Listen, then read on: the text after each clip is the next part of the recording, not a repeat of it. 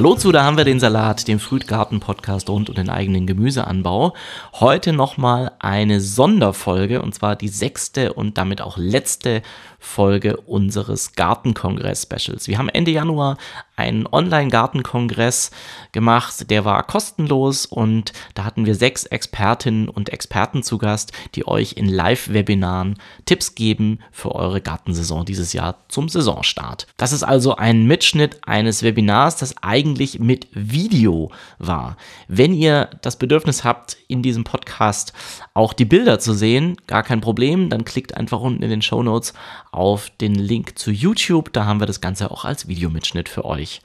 Wir wollten es euch aber auch als Podcast zur Verfügung stellen und deswegen hier diese Podcast-Ausgabe. Ja, und am letzten Tag des Gartenkongresses ging es nochmal ganz allgemein um das Thema Gärtnern mit der Natur anstatt gegen sie. Und dazu hatten wir Jan-Philipp Jansen vom Acker e.V. zu Gast. Und was der Acker e.V. macht und welche Rolle Jan dort hat, das erzählte uns am besten zu Beginn selbst.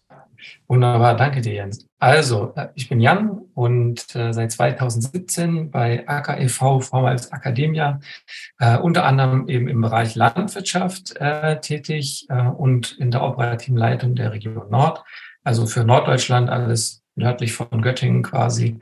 Ähm, genau, was, was mache ich? Ähm, ich bin letzten Endes dafür zuständig, innerhalb von unserem Verein ähm, mit verschiedensten KollegInnen dafür zu sorgen, dass alle, die an unserem Bildungsprogramm teilnehmen, da eine gute Zeit haben und auch wissen, was eigentlich so auf dem Acker passiert. Was der Acker ist, gucken wir uns, glaube ich, nachher auch nochmal an.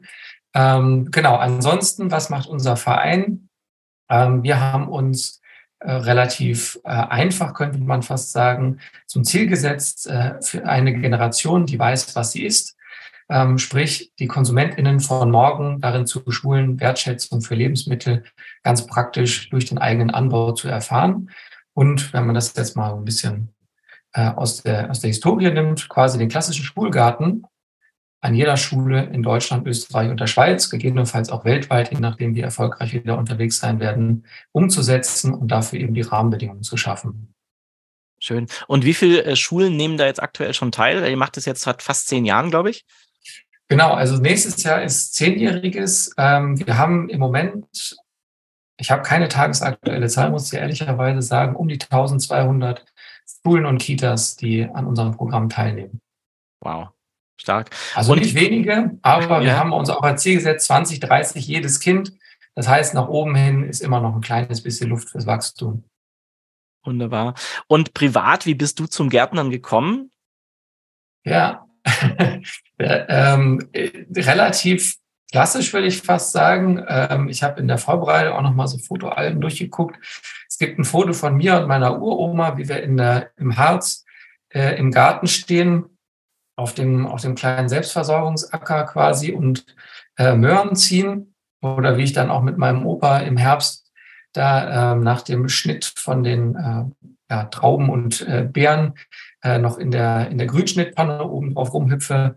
Ähm, also ich würde sagen, aus Familienprägung ist dann auch so die Leidenschaft des Gärtnern ganz, ganz, ja, traditionell irgendwie entstanden. Und dann zu dem, was ich jetzt mache, bin ich letzten Endes übers Studium gekommen. Also erst in dem Umweltbildungsbereich ähm, und dann, wie gesagt, die Landwirtschaft, weil ich gemerkt habe, dass das einfach ein Thema ist.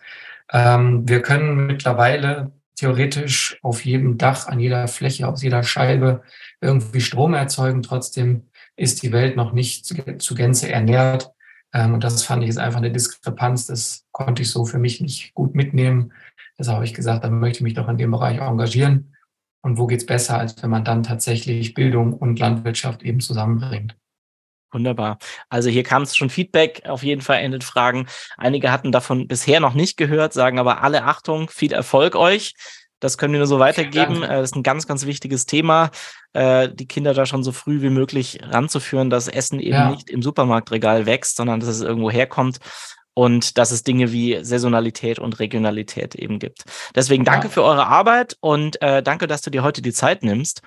Und ja, ähm, ich würde auch tatsächlich mal direkt reinstarten, weil unser Thema ist ja heute mal ganz allgemein Gärtnern mit der Natur statt gegen sie. Und du hast, glaube ich, auch ein paar Folien dabei. Vielleicht magst genau. du einfach mal deinen Bildschirm teilen und uns mal so einführen in das Thema, was man äh, darunter eigentlich versteht. Ja, ähm, das kann ich gerne machen. So, wenn es geklappt hat, sehen wir jetzt alle. Ja, wunderbar. Danke. Ein wunderbares Logo der Gemüseakademie. Ähm, hiermit fange ich mal an, weil das ist letzten Endes ähm, alles, was wir uns heute Abend anschauen, ist so ein bisschen aus dem Fokus von dem, was wir in unserer täglichen Bildungsarbeit bei Acker auch umsetzen und anwenden. Und ähm, genau deshalb nicht nur das Design, sondern eben auch, ich sage mal, ein paar der Folien, die wir uns jetzt zusammen anschauen werden. Es sind nicht viele, keine Sorge, es ist ja kein langer Vortrag, den ich vorbereitet habe. Es geht uns ja um den Austausch miteinander zu diesem Thema. Ähm, Gärtner mit der Natur, mal ganz praktisch gesagt. Ähm, du hast gerade auch, ich glaube, die Formulierung äh, war, was, was versteht man darunter? Ähm, das finde ich ganz, ganz wichtig und auch zum, zum Verständnis für jeden, der jetzt hier zuhört. Es geht beim Gärtnern, finde ich, nie darum, was versteht man darunter, sondern was verstehe ich darunter. Weil das eine sehr persönliche Perspektive auch ist. Das ist das Gleiche wie in der Landwirtschaft. Ähm, es gibt nie den einen richtigen Weg. Jeder Garten ist anders, jeder Acker ist anders, jede Region in der Welt ist anders. Ähm, und es mag sein, dass ich einen Nachbarn habe, der sagt, er hat die besten Zwiebeln, weil er fast millionengroße Zwiebeln aus seinem Garten holt. Mir persönlich schmecken die vielleicht gar nicht oder ich finde Zwiebeln generell überhaupt doof. Also ist das für mich nicht der perfekte Garten. Ähm, und so ist es letztendlich bei allem, was so mit der Gärtnerphilosophie zu tun hat. Bedeutet also auch, Gärtner mit der Natur ist eine Frage der Perspektive. Ähm, und als erstes finde ich an der Stelle ganz wichtig, du hast ja gerade gesagt, na, mit der Natur, nicht gegen sie, ähm, damit jeder das für sich so ein bisschen abstecken kann, ist es erstmal wichtig, sich zu überlegen, was möchte ich eigentlich? Also, ich sag mal, wenn man sich so das Spektrum anguckt, es gibt ja die Permakultur und dann gibt es Leute, die noch krasser unterwegs sind, wo einfach alles wächst, wie es ist. Ne, da wird einfach geguckt, was kann ich essen von dem, was so natürlich vorkommt auf dem Stückchen Land. Und dann gibt es letzten Endes auch so, ich sage mal, den konventionellen Kleingärtner, der mit einer bunten Auswahl an Spritzmitteln ähm, und einem viereckig angelegten Beet mit Betoneinfassung nur eine Kultur zulässt und alles andere wird auf jeden Fall maximal entfernt und überwacht. Ähm, so, und auf diesem Spektrum kann man sich ja bewegen. Indoor lasse ich absichtlich mal raus. Ähm, und da muss jeder jetzt für sich einmal sagen, in welche Richtung möchte ich eigentlich gehen? Also ähm, geht es mir darum, mit eben der Natur zu arbeiten? Und dann nehme ich es auch hin, dass mal ein Salat verschwindet. Oder geht es mir darum, dass ich sage, okay, das ist jetzt hier wirklich ein Stückchen Land, von dem möchte ich so viel wie möglich für meine Ernährung erzeugen. Und das ist das Allerwichtigste. Und dann muss ich eben auch dann entsprechend für mich abstecken, welche Schritte ich da ähm, dann einleite bzw. durchführen muss, ähm, wenn zum Beispiel mal ein Schädling auftritt. Ähm, persönlich, und da kommen wir jetzt auch zu dem, was hier ähm, von, von der Gemüseakademie beziehungsweise auch in unserem Bildungsprogramm so der Fokus ist. Uns geht es darum zu sagen, okay, wir ackern mit der Natur. Die Natur ist um uns rum. Das ist ein natürlicher Kreislauf. So, und das heißt, wir gucken uns an, in welchem Gleichgewicht befindet sich das Ganze und danach richtet man sich dann aus. Also es geht nicht nur darum zu sagen, wir wollen jetzt hier, weil ich was, 50 Salate mit den Kindern am Ende der Saison haben. Also es wäre sowieso auch sehr früh, weil Salat ist doch tatsächlich eine schnelle Kultur. Ähm, aber wenn man sich das ja mal anguckt als, als Beispiel, ne, sondern es geht wirklich darum, so den Platz des Ackers oder des Gartens ähm, in dem Gesamtgefüge der Natur zu finden, so in dem Ökosystem. Mhm. Ja, da muss man mal gucken, ne? wenn jetzt so ein Engerling auftritt, was bedeutet das eigentlich, wo kommt das Ganze her? Ähm, genau. Ich würde vielleicht noch mal ein, ein kleines Thema vorweggreifen, wenn ich mhm. darf jetzt. Äh, Gerne. Genau, weil das ist also von, von, der, von der Idee auch, ne, was war jetzt relativ ähm, unkonkret, vielleicht sehr theoretisch. Ähm, das Wichtigste eigentlich für uns, wenn man, wenn man sich jetzt überlegt, man möchte zusammen mit der Natur irgendwie gärtnern, ist, ein waches Auge zu haben. Also regelmäßig seine Pflanzen zu untersuchen, anzuschauen. Ähm, Gerade wenn man neu ist im Thema Gärtnern, ist das schon auch aufregend, weil man weiß erstmal nicht, wie entwickelt sich die Pflanze. Also grundsätzlich klappt das oder nicht, sondern auch, ähm, ist sie gerade gesund oder nicht. Das abzuschätzen ist ja immer so ein bisschen Erfahrungswert. Und ich weiß nicht, ob es das mittlerweile so gibt, aber ich habe es bisher nicht gefunden. Ähm, irgendwo mal so ein Buch, dass man sieht, ah, okay, in der Woche sieht der Salat so aus und die Woche drauf so. So einen Abgleich hat man ja nicht. Ne? Das heißt, regelmäßig gucken ist immer gut. Dann merkt man, wie entwickelt sich das Ganze und fühlt es sich richtig an oder nicht. Da gibt es auch so ein das Thema Bauchgefühl spielt da wieder mit rein. Und wenn ich merke, hm, sieht eine Pflanze irgendwie krank aus oder so oder fallen Blätter ab, dann ist so ein Moment erreicht, wo man einfach hingeht und sich dem Ganzen mal annimmt. Sieht man unten links zum Beispiel bei dem Kohlrabi, ne, so gelbliche Blätter, kann man durchaus abmachen, wenn sie sich leicht entfernen lassen. Ähm, kann man als Mulch auf den Beeten lassen. Ähm, aber sorgt dann dafür, dass um die Pflanze das Ganze erstmal frei ist, dass nicht irgendwie so kleine Nester entstehen, wo sich Krankheiten irgendwie unbemerkt verbreiten können. Ähm, und so kann ich letzten Endes auch teilweise Sachen, die dann ungewollt auftreten, wie weiß ich was, ne, starker Mehltaubefall oder irgendwie Blattläuse, die sich unter einem Blatt versteckt hatten, relativ früh erkennen und dann auch so ein bisschen vorbeugen. Mhm. Und das Zweite finde ich ganz wichtig, ist, ähm, also gerade beim Gärtnern ne, ist ja so eine Sache, ich kenne das jetzt auch aus dem eigenen Bekannten- und Freundeskreis, habe ich auch ähm, viele werden das kennen, wenn man selber Gärtner hat. Man führt, ob gewollt oder nicht, doch relativ viele Leute an den eigenen Gemüseanbau heran. Ähm, sei es auch nur, wenn sie zu Besuch sind und dann was sehen und dann erklärt man kurz was dazu. Ähm, und die Tendenz ist ja immer, dass wir, wir wollen ganz viel machen mit den Pflanzen. Na, die sollen schneller wachsen und das und jenes. Man, man neigt doch irgendwie dazu, ganz, ganz viel mit den Pflanzen zu interagieren und meistens ist denen das aber gar nicht so recht. Mhm. Ähm, und so ist das letztendlich auch, wenn ich mit der Natur zusammenarbeite, wenn mir auffällt, und da kommt mein Rosenkohl hier rechts ins Spiel, ähm, dass hier zum Beispiel ist ganz starker Verbiss aufgetreten. Deshalb ist der eine in der Mitte auch deutlich kleiner als die anderen beiden. Mhm. Ähm, das ist jetzt hier kein perfekter Garten. Das ist ein Teil von meinem Schrebergarten. Den hatte ich letztes Jahr äh, relativ spontan übernehmen können. Das heißt, auch die Beete sind irgendwie alle so sukzessive entstanden. Und dann hatte ich jedenfalls den Rosenkohl gepflanzt. Und der eine äh, immer haben die Blätter gefehlt. So, und dann hat mir der Nachbar gesagt, das sind die Spatzen. Habe ich gedacht, gut, mal gucken, die Spatzen, wenn dem so ist, vielleicht mit so einem Gitterchen, na, da könnten die noch durch, weil ich habe persönlich geglaubt, wahrscheinlich sind es eher die Tauben. Tauben und Kohl ist immer so ein Klassiker, sind die gerne bei. Ähm, und war dann tatsächlich so, das ist jetzt hier so ein altes Hasengitter, die Spatzen kommen da durch, die Tauben kamen nicht dran und siehe da, auf einmal wuchs der Kohl. Und dann habe ich mir noch überlegt, okay, wie kann ich jetzt dann verhindern, dass ich die Tauben die ganze Zeit im Garten habe? Ich habe einen sehr großen Baum auch auf dem Grundstück stehen. Und über die Saison habe ich mal beobachtet. Und diesen Baum, den nimmt zum Beispiel der Falke sehr gut an, auch mit seinen jungen Tieren als Aussichtspunkt. Mhm. Wunderbar. Viele haben gesagt, ich soll den fällen. Jetzt, wo ich das weiß, dass der Falke regelmäßig da ist und mir das so ein Jahr angeguckt habe, kann ich sagen, auf keinen Fall. Tauben hatte ich nämlich keine mehr. Na? Weil der Falke da war. So, Genau, weil der Falke da ist. Dann wissen die auch, hm, lieber nicht. Na? Und das ist halt das Wichtige, dass wir erstmal rausfinden, woran liegt es eigentlich mhm. und so diesen Blick über den, über den Garten rauswandern lassen. Und ich habe uns noch ein zweites Beispiel mitgebracht, Jens. Ähm, mhm. Das ist noch aus meiner Zeit, wo ich in den Niederlanden studiert habe. Da hatte ich auch einen kleinen Garten. Ähm, der war ein bisschen weiter weg von meinem Haus. Da war ich also nur zwei, dreimal die Woche, wenn es hochkommt. Und im Frühjahr waren eine ganze Zeit lang meine Jungpflanzen alle verbissen. Egal was, ob es jetzt Bohne, Mais, wie auch immer. Vier Zentimeter über dem Boden. Da habe ich überlegt, woran kann es liegen? Sind das die Kaninchen? Nee, die fressen es bis auf den Strunk ab. Lecken auch nicht, Vögel auch nicht. Und eines, eines Tages war ich ein bisschen früher da. Und dann habe ich so ein Knabbern gehört und siehe da, das kleine Pony von der Weide nebenan hat den Weg gefunden unter dem Zaun durchzukommen und hat sich dann bei uns hier in den verschiedenen Beeten immer das rausgesucht, was halt gerade frisch und jung war. Ja, und dann habe ich den Zaun da repariert, nachdem ich das Pony entsprechend zurückgeführt hatte. Und das ist eben das Wichtige, dass man erst handelt, wenn man tatsächlich weiß, woran es eigentlich liegt. Weil Vogelschutz hätte hier auch gegen den Pony, glaube ich, sehr wenig nur geholfen. Ja, Und das hat, glaube ich, auch nicht jeder.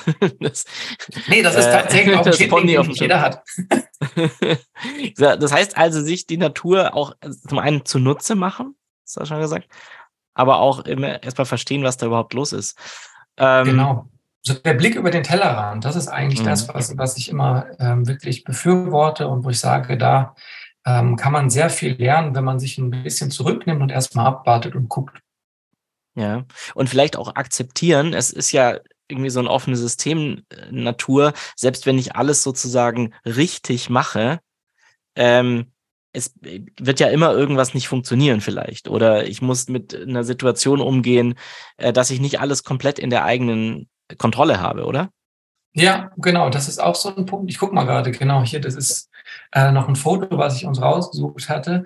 Ähm, genau, beim Gärtnern ist sowieso eine wichtige Sache, gerade für, für perfektionistisch veranlagte Menschen. Man darf nicht mit zu hohen Ambitionen rausgehen, ne? weil gerade auch allein das Wetter ist sowas. Ne? Auch als Landwirt oder Landwirtin kannst alles richtig machen. Es muss zur falschen Zeit einmal stark regnen mit ein bisschen Sturm Ne? Ernte verhageln, so dieser Ausdruck, ist die Ernte verhagelt oder das Korn verhagelt, ist noch ein alter Ausdruck, ähm, ist tatsächlich was, ne? das kann immer passieren in der Natur. Von überall können Besucher kommen. Und ganz wichtig ist eben dieses Akzeptieren und auch Geduld. Das ist ja für ganz viele Menschen, egal ob jung oder alt, auch eine Sache, die man beim Gärtnern lernt. Ähm, da habe ich uns dieses Bild und auch gleich noch ein zweites mitgebracht. Ähm, weil wir sehen ja zum Beispiel ein Fenchel, ne? nach oben hin ist er noch viel stärker mit Läusen befallen. Und hier haben wir jetzt kleine verpuppte Marienkäferlarven und schon einen fertigen. Ich weiß, das sind nicht unbedingt die Marienkäfer, die wir haben wollen. Das ist ein anderes Thema. Aber ähm, wenn man sich das mal anguckt, ne, auch hier oben dann die Blütenstände voller Läuse, aber drei, vier Tiere ohne Schwierigkeiten unterwegs, mit großer Begeisterung dabei, die abzufressen. Ähm, und das ist eben wichtig, dass ich dann auch abwarte, regelt die Natur das nicht sowieso von sich aus. Weil so ein Nahrungsangebot muss erstmal attraktiv sein, bevor dann ein Marienkäfer zum Beispiel sagt, jo, hier kann ich meine Eier ablegen, da werden die kleinen Larven auch satt. Mhm. Das ist für ganz viele eigentlich der schwierigste Punkt, dass man als Mensch geneigt ist, viel eher einzugreifen und tätig zu werden. Das ist aber noch gar nicht nötig. Ja, und ähm, gibt es da so ein paar grundlegende Dinge, wie ich ein gutes Gleichgewicht schaffen kann, um solche Nützlinge zum Beispiel zu unterstützen? Ja, ähm, also ne, grundsätzlich hier, das ähm, sehen wir ja auch an dem Bild, abwarten ist ein wichtiger Punkt. Ähm, ich habe hier auch nochmal so, so drei, vier Punkte einfach gesammelt als, als Überbegriffe. Ähm, Ganz wichtig für, für das Verständnis vom Garten, da nehme ich mal den, den letzten Punkt als, als erstes aufgegriffen. Ähm, je mehr ich das kleine Fleckchen Erde, was ich zur Gemüseanzucht als Teil von dem größeren drumherum sehe, umso besser kann ich eigentlich aktiv werden, was jetzt den Bereich Gärtner mit der Natur angeht. Mhm. Soll also zum Beispiel heißen, wenn ich häufiger mal Raupen im Garten habe, dann kann ich mir entweder überlegen, wie ich persönlich mit diesen Raupen umgehe, oder ich kann gucken, ob ich nicht Vögel, wie zum Beispiel Meisen und Co., in meinen Garten eingeladen bekomme durch kleine Nistmöglichkeiten ähm, oder durch Futterstellen. Und also Meisen gerade äh, finde ich persönlich sehr interessant, sind extrem wählerisch und auch ausgeprägte Charaktere teilweise. Mhm. Ich habe so ein Mischfutter aus Nüsschen, Körnern, ähm, getrockneten Raupen und all so Geschichten. Und man sieht wirklich, manche mögen das eine eher und manche das andere. Aber Raupen sind immer ganz hoch im Kurs. So, bedeutet natürlich jetzt für mich, wenn ich es schaffe, diese Vögelchen einzuladen in meinen Garten, mhm. dann gucken die sich auch durchaus mal um. Wenn ich beim Futter zum Beispiel nur noch Körner habe irgendwann, dann werden die sagen, ah, hm, mal gucken, ob es nicht was Besseres gibt. Und dann sind meine Raupen aus dem Gemüse auch relativ schnell gegessen, im wahrsten Sinne des Wortes. Ja. Ein anderer wichtiger Punkt ist auch so dieses Habitate, also Lebensraum als solches. Ne? Äh, ein, ein Gemüsebeet oder ein Acker, der mit der Natur funktioniert, heißt auch, dass es ein Lebensraum ist. Mhm. Das ist dann für mich als Mensch ein bisschen komplizierter, weil ich natürlich ein bisschen darauf achten muss, ähm, was biete ich da jetzt gerade an? Ähm, ist es vielleicht auch mal in Ordnung, dass es nicht ganz so ordentlich aussieht. Thema Mulchen, ne, also Oberflächenkompostierung, ähm, Rasenschnitt in der Sonne getrocknet, zwischen den Pflanzen ausgebreitet, Laub, ähm, kleiner Heckenschnitt und sowas, sorgt dafür, dass der Boden immer bedeckt ist. Mhm. Hat ökologisch auch diverse Vorteile, aber da vielleicht später dann oder grundsätzlich einfach mal so als Empfehlung. Ähm, aber ich habe eben auch ein Versteck für Laufkäfer, Raubkäfer, ähm, die sich dort eben bewegen können, ohne dass Amsel und Co. sie wegpicken. Und dann habe ich da auch eigentlich viel weniger Schwierigkeiten mit den paar Schädlingen, die es dann tatsächlich gibt. Mhm. Ja. Überhaupt, also wir haben ja jetzt gerade über Nützlinge schon so ein bisschen gesprochen, aber ähm, Bodenfruchtbarkeit ist ja auch ein wahnsinnig wichtiges Thema. Äh, wie kann ich denn meine Bodenfruchtbarkeit erhalten oder vielleicht sogar noch aufbauen für ja. starke, gesunde Pflanzen? Ja. Ja, ähm, ja, genau. Wir hatten ja jetzt die Woche oder ihr so, ich habe da ja nichts beigetragen in dem Fall, ähm, gab es ja auch zum Thema Boden ähm, mhm. schon, schon einen Austausch. Ähm, grundsätzlich ist immer wichtig, wenn ich mir ähm, den, den Gemüseanbau anschaue, die Pflanze nährt mich. So, und das, was die Pflanze mir weitergibt, kommt letztendlich aus dem Boden. Ähm, und das ist so ein Kreislauf. Das heißt, Jetzt gerade haben wir aus dem Boden in die Pflanze und aus der Pflanze zu mir. Und dann muss ich mir überlegen, wie gebe ich denn dem Boden eigentlich was zurück? Da ist so der Herbst und Winter eine, eine gute Phase. Man kann es auch ganzjährig betrachten. Ähm, Mulchen, Oberflächenkompostierung ist eine Möglichkeit. Ähm, ich kann auch durch ähm, Auszüge aus Pflanzen, ähm, also Grün oder, oder Tees, äh, dann entsprechend Nährstoffe hinzufügen oder eine, eine Brennnesseljauche zum Beispiel. Ne, ist auch Verwendung von einer sehr nährstoffreichen Pflanze aus einer Ecke meines Gartens, ähm, eben an einer Stelle, wo durch meinen Gemüseanbau regelmäßig Nährstoffe entzogen werden.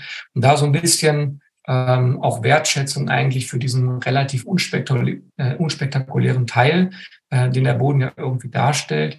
Ähm, das ist extrem wichtig, dass ich auch gesunde, starke Pflanzen habe. Ne? Gerade Thema Mehltau ist immer so ein Indikator, wo man im Jahr merkt, ähm, Wenn es lange trocken war, ähm, dann kommen die Pflanzen in so eine Situation, dass sie eben nicht mehr so leistungsfähig und kräftig wachsen können. Und dann hat sowas wie der Mehltau eben leichtes Spiel, ähm, sich da entsprechend auch zu ver äh, verbreiten im Beet. Ähm, eine Sache, die da noch hilft, das wollte ich noch ganz kurz aufgreifen, sind Mischkulturen. Also wenn ich relativ vielfältig das Ganze anbaue, ähm, eben vielleicht nicht nur eine Reihe Rosenkohl, ähm, sondern auch diverse andere Pflanzen, ähm, dann habe ich deutlich weniger Probleme, vor allem mit, mit Schädlingen, ähm, also mit spezialisierten Tierchen, ähm, weil die sich eben nicht dann von einer Pflanze einfach auf die nächste fallen lassen, wie im Schlaraffenland, sondern dann vielleicht auch mal eine weitere Strecke noch irgendwie überbrücken müssen. Ne? Oder gerade bei Raupen zum Beispiel, wenn die dann eine Kohlpflanze abgefressen haben, dann müssen sie erstmal runter und dann müssen sie irgendwo die nächste finden. Und in der Zeit sind sie wahrscheinlich auch schon zur Hälfte von irgendwelchen Tieren gefressen worden. Mhm. Das mhm. hilft mir also an der Stelle auch ganz gut. Ja. Ähm ich habe noch eine Frage zum Thema Boden und Bodenfruchtbarkeit. Die ja, kam von Sandra. Ähm, da geht es um das Thema Sheetmulching, nämlich was hältst du denn von Pappe, also unbedruckte Kartons ja. für, für Neubeete?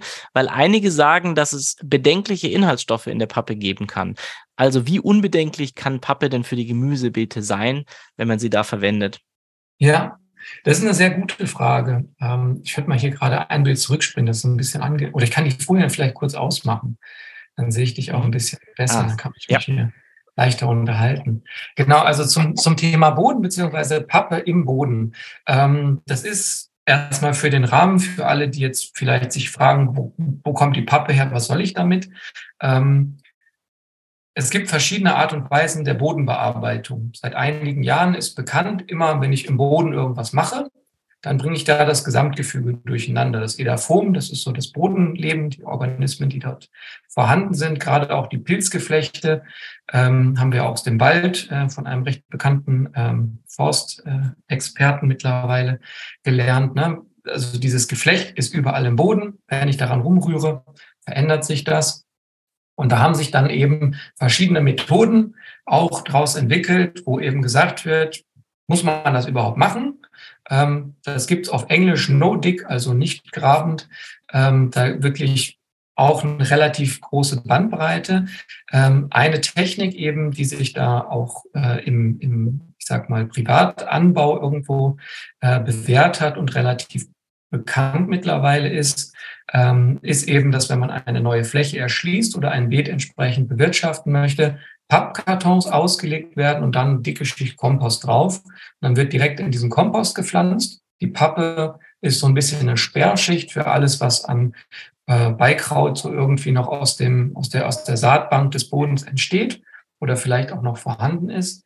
Ähm, so, jetzt zu deiner Frage. Was ist mit der Pappe eigentlich? Ich finde es immer wichtig, dass man den Kontext ja, ja, ist versteht. gut, gut, alles gut. Gibt ganz viele, die können mit der Pappe überhaupt nichts anfangen und fragen sich dann am Ende, warum habe ich Karton im Garten? Ähm, bei Pappkartons gibt es also mittlerweile kaum noch welche, soweit ich das weiß, und ich bin kein Verpackungsexperte, möchte ich kurz als Einschränkung sagen, ähm, die mit bedenklichen Farben gedruckt werden. Das meiste ist mittlerweile doch irgendwie Soja- oder wasserbasierte Farbe. Ähm, das ist also nicht mehr so ein großes Problem, wie das noch vor einigen Jahren war. Ähm, aber wir haben doch einige Klebstoffe, die da drin sind, die eben nicht kompostierbar sind. Mhm. Ähm, ob man jetzt so einen Karton verwendet, würde ich von zwei Faktoren abhängig machen. Das ist eine persönliche Sache. Zum einen gibt es mittlerweile relativ viele Anbieter, die Kartons verwenden, die sowieso nur noch gefaltet sind. Ist eine super Sache. Das heißt, der Klebstoff ist schon mal raus. Ähm, und dann ist es nur noch eine Frage, ob eben in dieser Wellpappe, also Trägerschicht, die Welle da drin. Innerhalb der, der, genau, der wie das verleimt ist. Ähm, das ist aber schon mal ein bisschen weniger problematisch. Ähm, und es gibt mittlerweile auch einige, die so Graspapier oder Graskarton verwenden. Und der ist sowieso von sich aus auch kompostierbar. Meines Wissens häufig dann eben auch, falls noch Klebstoffe drin sind, auch mit abbaubaren. Ähm, mhm. An der Stelle letzter Punkt, den ich wichtig finde. Wir arbeiten und ernähren uns ja sowieso aus einem offenen Ökosystem. Das heißt, gerade wenn ich in der Stadt lebe, zum Beispiel jetzt so wie ich, ich wohne mittlerweile in Berlin, ähm, ich bin jeden Tag diversesten Giftstoffen in der Luft ausgesetzt. Dann ist die Überlegung, ob dann der Stoff, der vielleicht in dem Karton ist und vielleicht in mein Gemüse übergeht, noch so einen großen Einfluss hat. Das ist aber was, da muss dann wirklich jeder für sich überlegen, eine Richtung oder die andere. Da möchte ich hier dann keine Empfehlung zu aussprechen. Okay. Vielen Dank. Ähm, du hast ja auch ähm, mal einen, einen Musterbeetplan sozusagen äh, mitgebracht, den wir auch schon in der Community haben. Wollen wir uns den mal kurz anschauen, dass du da ein bisschen durchführst oder willst du vorher ja, können wir sehr gerne zeigen? machen. Ja? Ähm, nee, tatsächlich, also ich bin ähm, sehr gerne auch dann mit jetzt auf dem Weg mal in den Anbauplan. Okay. Weil das ja auch ein ganz wichtiger Faktor ist. Ne? Wenn ich mit der Naturgärtner, ähm, ich, ich muss ja auch für mich mal überlegen, ne, wie kriege ich da eine gute Mischkultur hin, die für mich interessant ist mhm. und gleichzeitig aber auch irgendwie ne, von, von der Kulturzusammenstellung funktioniert. Also da passt das doch auch sehr schön als, als nächstes Beispiel. Genau. Und ähm, ich teile mal meinen Bildschirm und wir schauen uns mal hier in der Früht-App, da gibt's ja unter Planen unsere Pflanzplan-Bibliothek mit beliebten Pflanzplänen. Und einer davon, den habe ich schon hier als äh, Favorit markiert, ist der sogenannte Kinderacker von Acker. Der heißt so, weil der eben relativ einfach umsetzbar ist. Das ist so einer, den ihr an den Schulgärten verwendet. Das heißt aber natürlich nicht, dass den nur nicht nur äh, sozusagen nur Kinder benutzen dürfen, sondern er ist eigentlich ganz gut, um einen Einstieg in das Thema Mischkultur zu bekommen dürfen natürlich genauso Erwachsene äh, verwenden. Und ich habe ihn hier mal aufgemacht und bin auf die Hauptkultur gesprungen. Und ja, erzähl doch mal ein bisschen was dazu. Warum habt ihr diese Beete so angelegt und bepflanzt, wie es hier empfiehlt? Ja, ähm, da vielleicht vorneweg, also das hast ja gerade schon gesagt, für groß und klein ist der Plan anzulegen oder auch zu nutzen. Ähm, für uns und für unsere Bildungsarbeit steht immer im Vordergrund ähm, kinderleicht und kindgerecht irgendwo. Also das mit dem kinderleicht als wichtigeren Punkt, wenn hier so ein, ein Beet angelegt wird, es ist für uns wichtig, dass die Kinder schnell erkennen können, was ist welches Gemüse und ähm, auch relativ einfach klar ist, wo, wo muss ich jetzt vielleicht in der Pflege mal ran oder nicht. Deshalb arbeiten wir entweder, ne, wie hier oben das zu sehen ist, bei den großen Kulturen ähm, mit, einem, mit einem festgelegten Abstand. Ähm, oder sonst, das sehen wir unten bei den Beeten, auch einfach mit drei Reihen. Denn wenn ich in einer Reihe, ne, genau, das sieht man ja. hier bei Beet 4 und 5, ähm, wenn ich das so in Reihen aufgeteilt habe, die müssen nicht perfekt gerade sein, sage ich auch ganz mhm. ehrlich. Ne, das, das wird dann schon wieder ähm, zu geometrisch. Ähm, aber wenn ich zumindest eine Linie habe, die einigermaßen erkennbar ist und da setze ich meine Pflanzen rein, dann ist es für Kinder deutlich leichter oder auch für neue GärtnerInnen ähm, festzustellen, was ist die Kultur, die ich eigentlich anbauen möchte und was ist irgendwie noch eine Pflanze, die da gerade mit entsteht. Und so kann ich jeden und andere Pflegemaßnahmen einfacher durchführen. Ja, vor allem ganz am Anfang, wenn die Sachen noch sehr klein sind. Ne? Also ich meine, ja, genau, das, wenn es eine gewisse Größe hat, dann ist es einfach, aber davor. Ja, ja. Klassiker ist so die Schwarzwurzel. Ähm, da haben wir die ersten Jahre immer wieder Fragen bekommen. Gesagt, warum haben wir eigentlich keine einzige Schwarzwurzel geerntet? Und dann sind wir dazu übergegangen, allen ein Bild von einer gekeimten Schwarzwurzel zur Verfügung zu stellen. Und ich weiß nicht jetzt, ob du mal Schwarzwurzel angebaut hast. Selber noch nicht, äh, leider.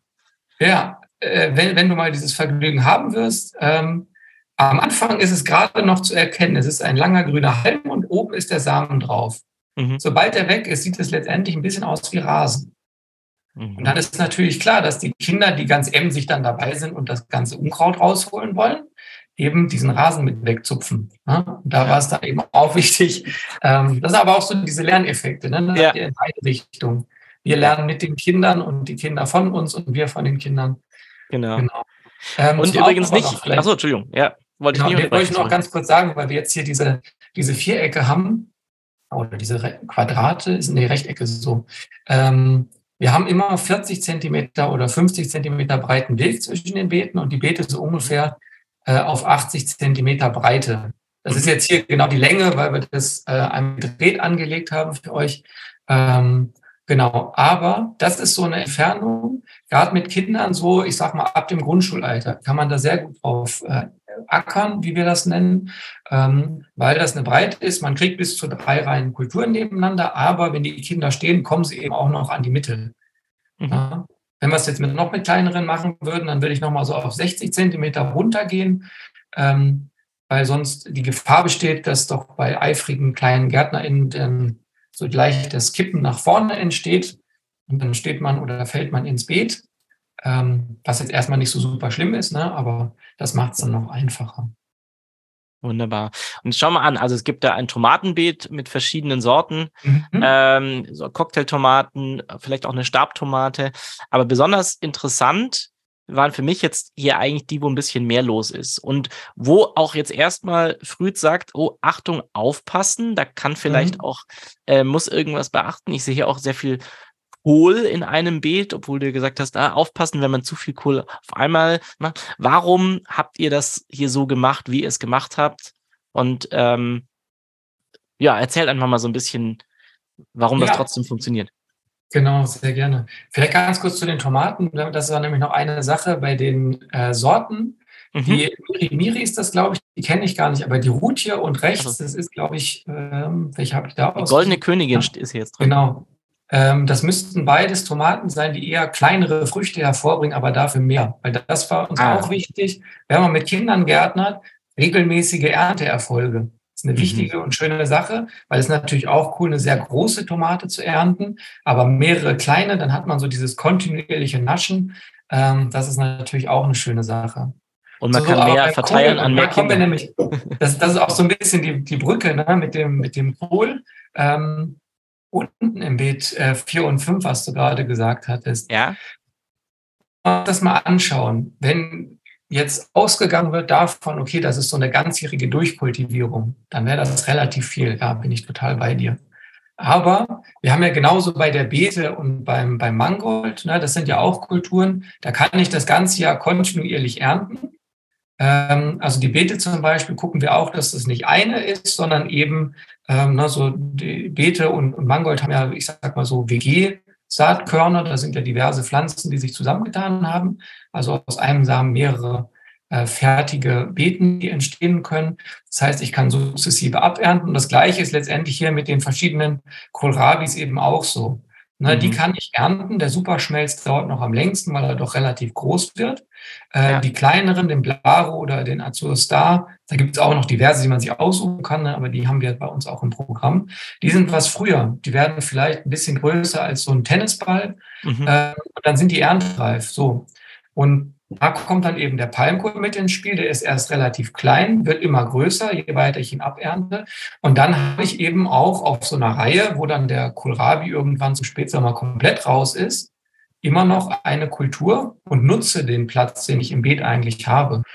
Mhm. Na, und deshalb funktioniert das Ganze. Sonst, ne, jetzt hier glaube ich ähm, im Plan, ähm, wir haben die Überschneidungen, ja. Aber es funktioniert, weil eben die Erntezeitpunkte entsprechend gewählt werden.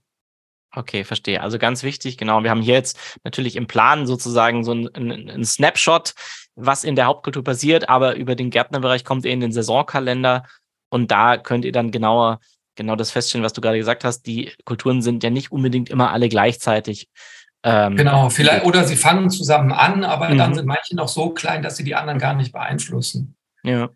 Und funktioniert das jetzt, was Schädlingsdruck angeht, trotzdem, wenn man hier so Kohlrabi und äh, Palmkohl beieinander hat mit dem Mangold?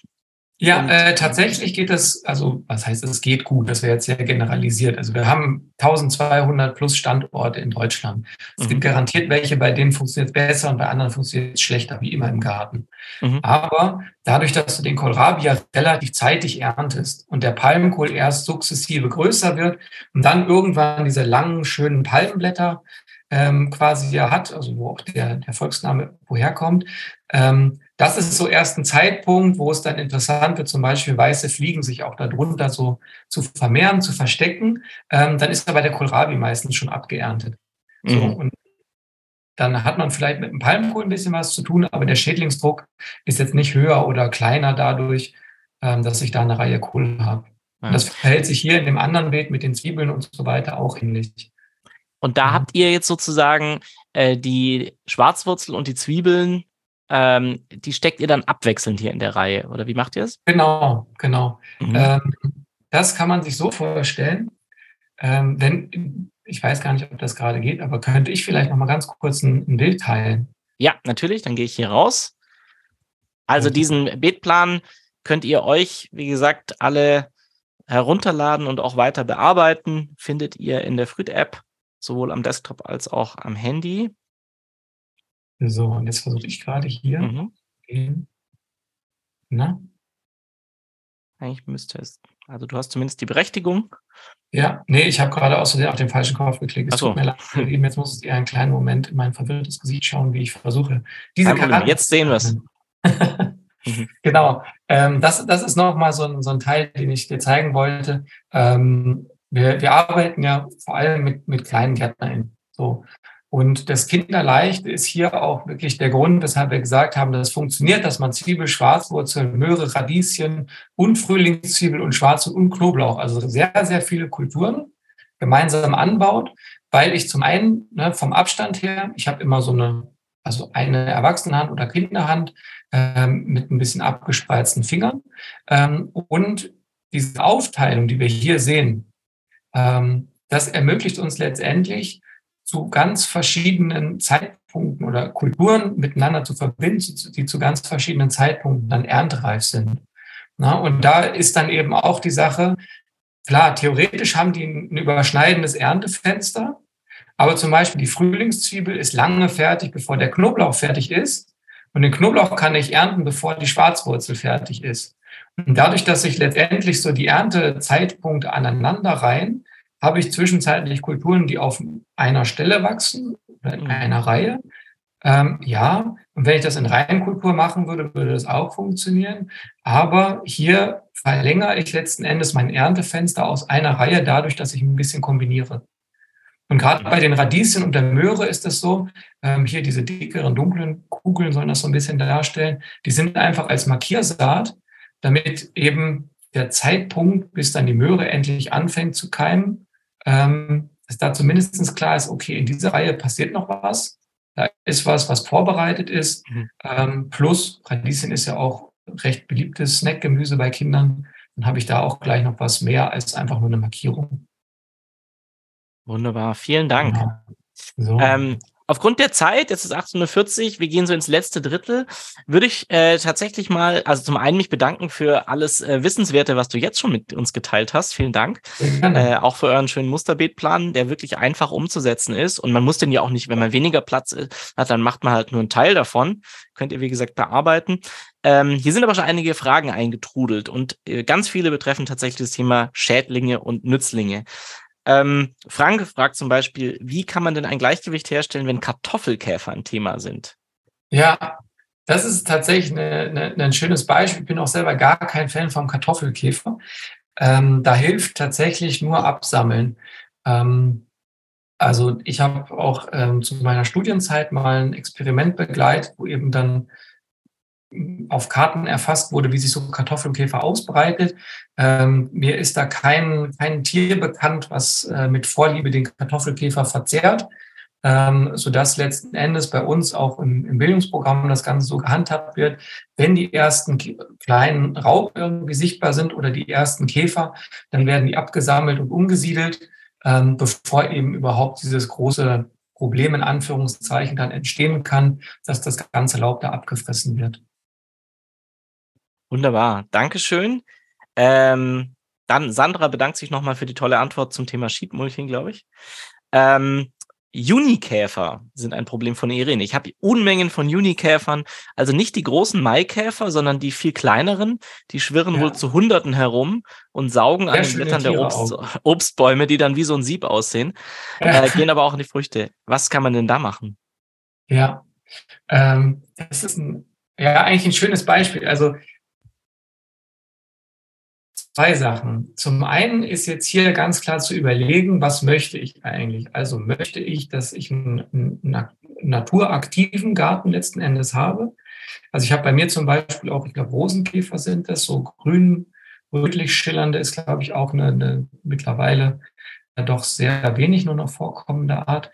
Ähm, und klar, die schädigen irgendwo auch die Pflanzen, die man hat. Gleiches gilt auch für den Maikäfer, die Engerlinge in der Erde pressen doch an den Wurzeln sehr viel äh, ab und können durchaus auch Schäden verursachen. Aber die Frage ist ja, ähm, schadet es mir und dem, was ich im Garten erlebe, oder biete ich letztendlich für eine Art, die ja auch, ähm, also der Junikäfer, wenn es jetzt, äh, ich mich nicht komplett vertue, ist ja durchaus auch schön anzusehen, vielleicht nicht in der Stückzahl, ähm, aber der hat ja nicht mehr so viele Lebensräume, in denen er sich verbreiten kann. Ähm, und das finde ich wichtig, sich zu überlegen, möchte ich dann ein Habitat bieten für eine Art, die ansonsten vielleicht auch im agrarischen Raum einfach keinen Platz mehr hat? Oder sage ich, hey, mir ist es aber wichtig, dass ich von meinen Bäumen und so weiter eben eine gute Ernte habe. Und dann gibt es aus meiner Perspektive zwei Möglichkeiten. Entweder ich gehe gegen den Käfer vor oder ich schließe den Käfer aus gewissen Bereichen aus. also auch so mit Netzen oder eben äh, mit relativ feinmaschigen ähm, gibt es auch für äh, den, den Schutz vor Vererbflöhen zum Beispiel gibt es so eine äh, so ein Vlies oder auch ähm, aus Naturfasern gefertigte Matten ähm, oder Rollware. Und dann kann ich damit entsprechend die Pflanzen einpacken oder bedecken. Ähm, da muss man aber immer so für sich ein bisschen abwiegen, lohnt sich jetzt der Aufwand. Mhm. Und sonst bei Junikäfern, wenn das jetzt tatsächlich in der Menge auftritt und ich da irgendwie aktiv wirklich komplett gegen vorgehen will, ich glaube, das ist ein sehr großer Aufwand. Und da würde ich mir doch überlegen, ob sich das irgendwo rechnet. Ne? Ja, also Irene schreibt auch, sie benutzt tatsächlich solche Gasesäckchen, so, ähm, die sie dann über die Früchte anbringt. Aber das ist natürlich auch ein großer Aufwand. Ja. ja.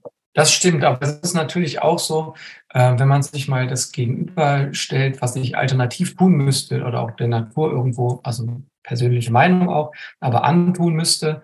Ähm, ich finde, dann funktioniert das doch auch ganz gut, dass man da mit seinen Beutelchen arbeitet. Und wenn wir uns mhm. angucken, also es gibt auch in anderen Ländern ja durchaus Weintrauben äh, und ähnliches, die für, für hunderte Euros äh, die Hand wechseln. Die werden auch gehegt und gepflegt. Und das steigert ja durchaus dann auch die Wertschätzung für das eigentliche Produkt, wenn ich mich damit so auseinandersetze, dass noch ein Tüte ähm, letztendlich vor der Natur irgendwo ein bisschen mhm. schütze, dann freue ich mich natürlich auch ganz anders über die, den Apfel oder die Birne, die ich da ernte, als wenn das einfach in Anführungszeichen nur am Baum gewachsen ist. Ja, absolut. Ähm, ich werfe noch mal einen Tipp rein hier, und zwar von Manuela zum Thema Sheetmulching. Äh, sie hat nochmal darauf hingewiesen, äh, im Lebensmittelmarkt bekommt man unbedruckte Pappe, die liegt zwischen den Lagen der PET-Flaschen. Also einfach mal fragen, sonst werden die sowieso entsorgt. Da, die sind also unbedruckt. Und das ist vielleicht nochmal ein ganz guter Tipp. Ansonsten geht es hier ganz viel weiter eben mit Schädlingen und Nützlingen.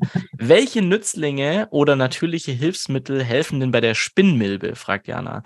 Sie hat diese oft an der Zitrone oder an Gurken. Ja, das ist ein schönes Beispiel, weil bei der Spinnmilbe, das ist ein klarer Indikator dafür, dass es sehr trocken ist. Mhm. Und da brauche ich meistens gar keine, keine Nützlinge weiter, sondern ich kann einfach gucken, zu welcher Jahreszeit tritt das Ganze auf.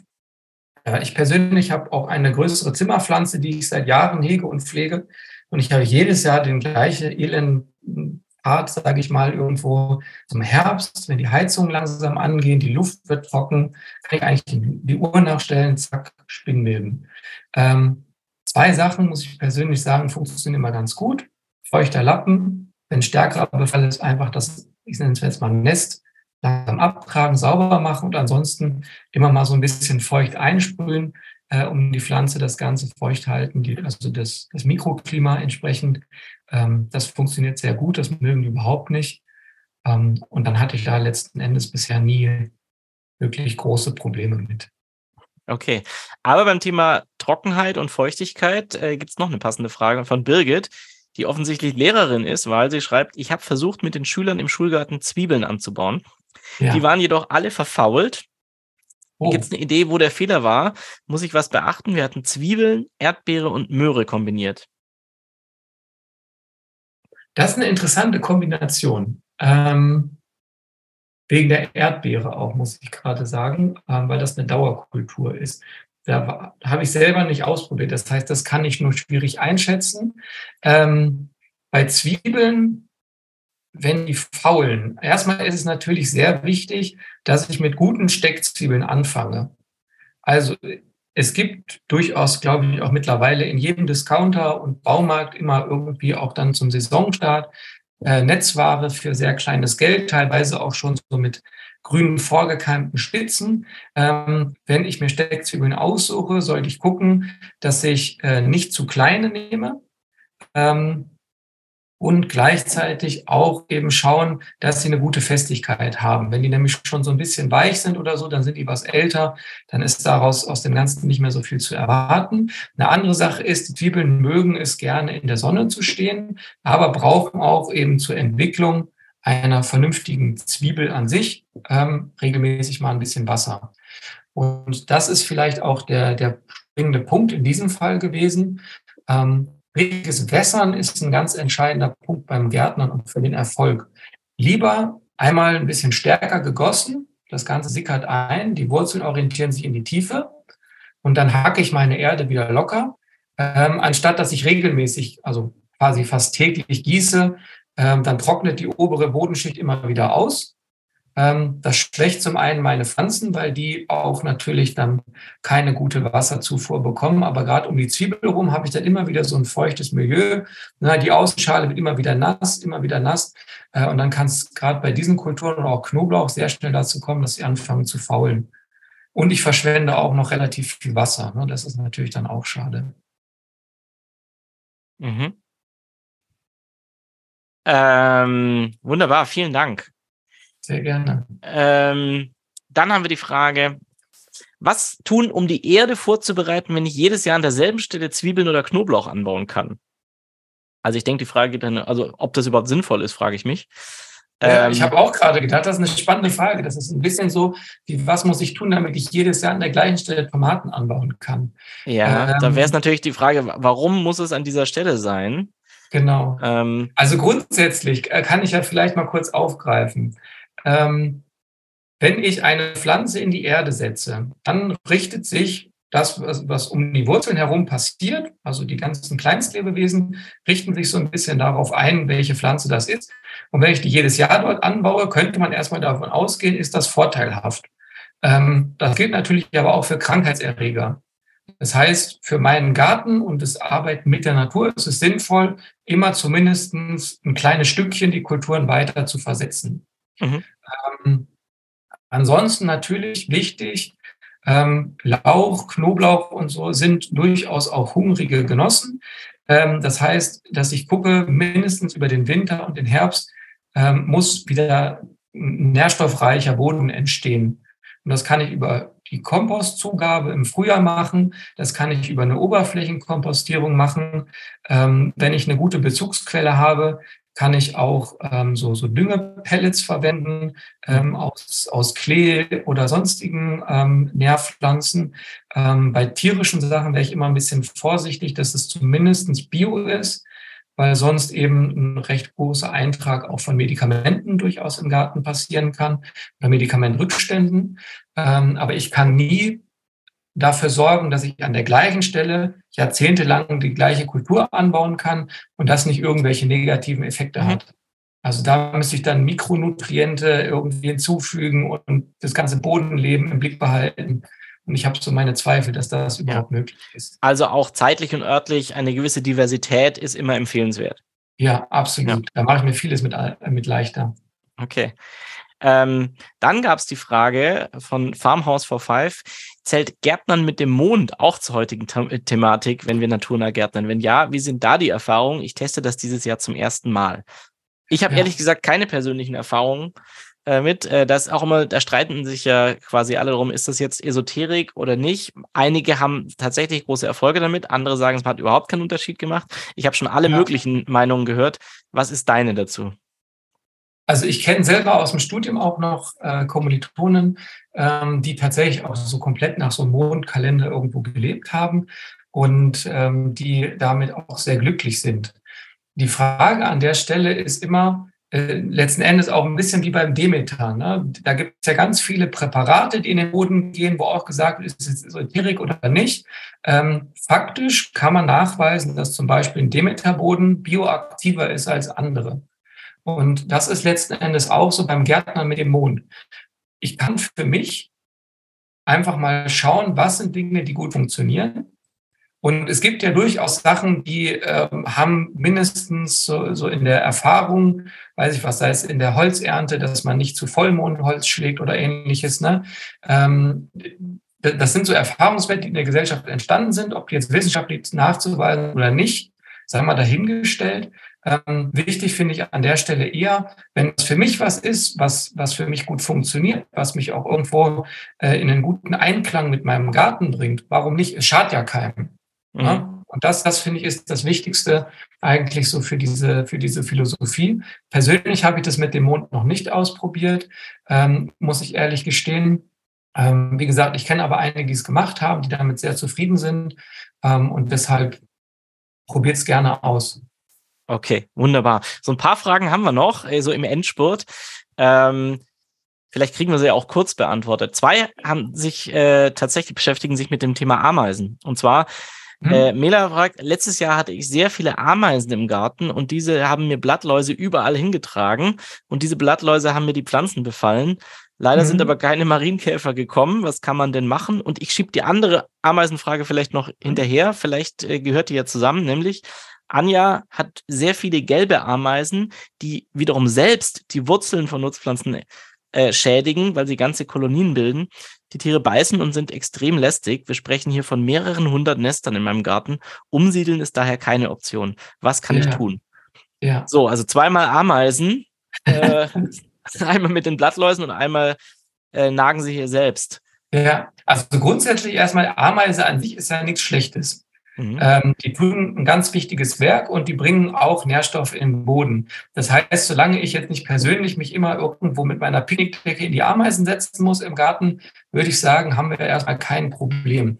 Ähm, ich meine, also ein Kollege hat mir das neulich gesagt, da hatten wir das nämlich auch bei einer unserer Fortbildung, dass man auch gegen Ameisen, glaube ich, gar nicht so groß vorgehen darf. Ähm, dass es da gewisse Restriktionen auch aus dem Naturschutzbereich gibt. Mhm. Einfach mal nur so als grundsätzliche Gedankenpunkt. Ähm, das mit den Blattläusen ist tatsächlich so eine Sache, das machen die ganz gerne, so ein bisschen wie, wie äh, so ein Landwirt, der seine Kühe auf die Weide bringt. Ähm, wenn die Marienkäfer noch nicht gekommen sind, es gibt ja immer auch die Möglichkeit der Natur ein bisschen nachzuhelfen. Ne? Also, dass ich irgendwo hingehe und einen Marienkäfer einsammle und dann dort aussetze. Mhm. Oder damit es einen längeren Erfolg hat, Marienkäferlarven. Die sehen aus wie kleine Drachen, ähm, ne, so ein bisschen orange-schwarz mit Dornen drauf. Und wenn ich die mal irgendwo sehe und wenn man das Auge schult, entdeckt man die tatsächlich relativ oft, dann nimmt man die mal mit und setzt sie auf seinen Pflanzen aus. Ähm, mehr würde ich da tatsächlich auch gar nicht machen. Ähm, bei den gelben Ameisen, die auch an den Pflanzen direkt dran sind, das hatte ich dieses Jahr mit einer ähm, Beete-Reihe bei mir oder letztes Jahr im Garten. Ähm, ich habe an der Stelle einfach dann keine, keine Beete mehr nachgesät. Die kleinen Pflanzen sind immer kaputt gegangen. Ähm, ansonsten haben die nichts befallen und ich habe die Stelle einfach ein bisschen stärker gemulcht und dann hatte ich damit auch keinen, keinen Ärger mehr. Also Ärger in Anführungszeichen. Ähm, das heißt, da auch mal überlegen, brauche ich jetzt genau diesen Punkt, wo die Ameisen sind? Oder kann ich auch einfach durch das Angebot von alternativen Quellen, wie eben Rasenschnitt, Blättern und sonstigen Geschichten, vielleicht für die was schaffen, wo die mit glücklich sind? Und dann kann ich drumherum wieder gärtnern. Wunderbar, vielen Dank. Und Astrid kommt mit einem Top-Thema, was, glaube ich, jeden Tag diese Woche Thema war, in jedem der Webinare, nämlich was tun bei Nacktschnecken. Das ja. ist, äh, glaube ich, äh, neben den Kartoffelkäfern äh, auch einer der unbeliebtesten Gäste im Garten. Ja. Äh, was sind deine Tipps gegen Schnecken? Ja, haben wir jedes Jahr auch bei uns in den Fortbildungen. Das ist immer wieder die Sache. Die Frage ist, wie arg ist das Ganze?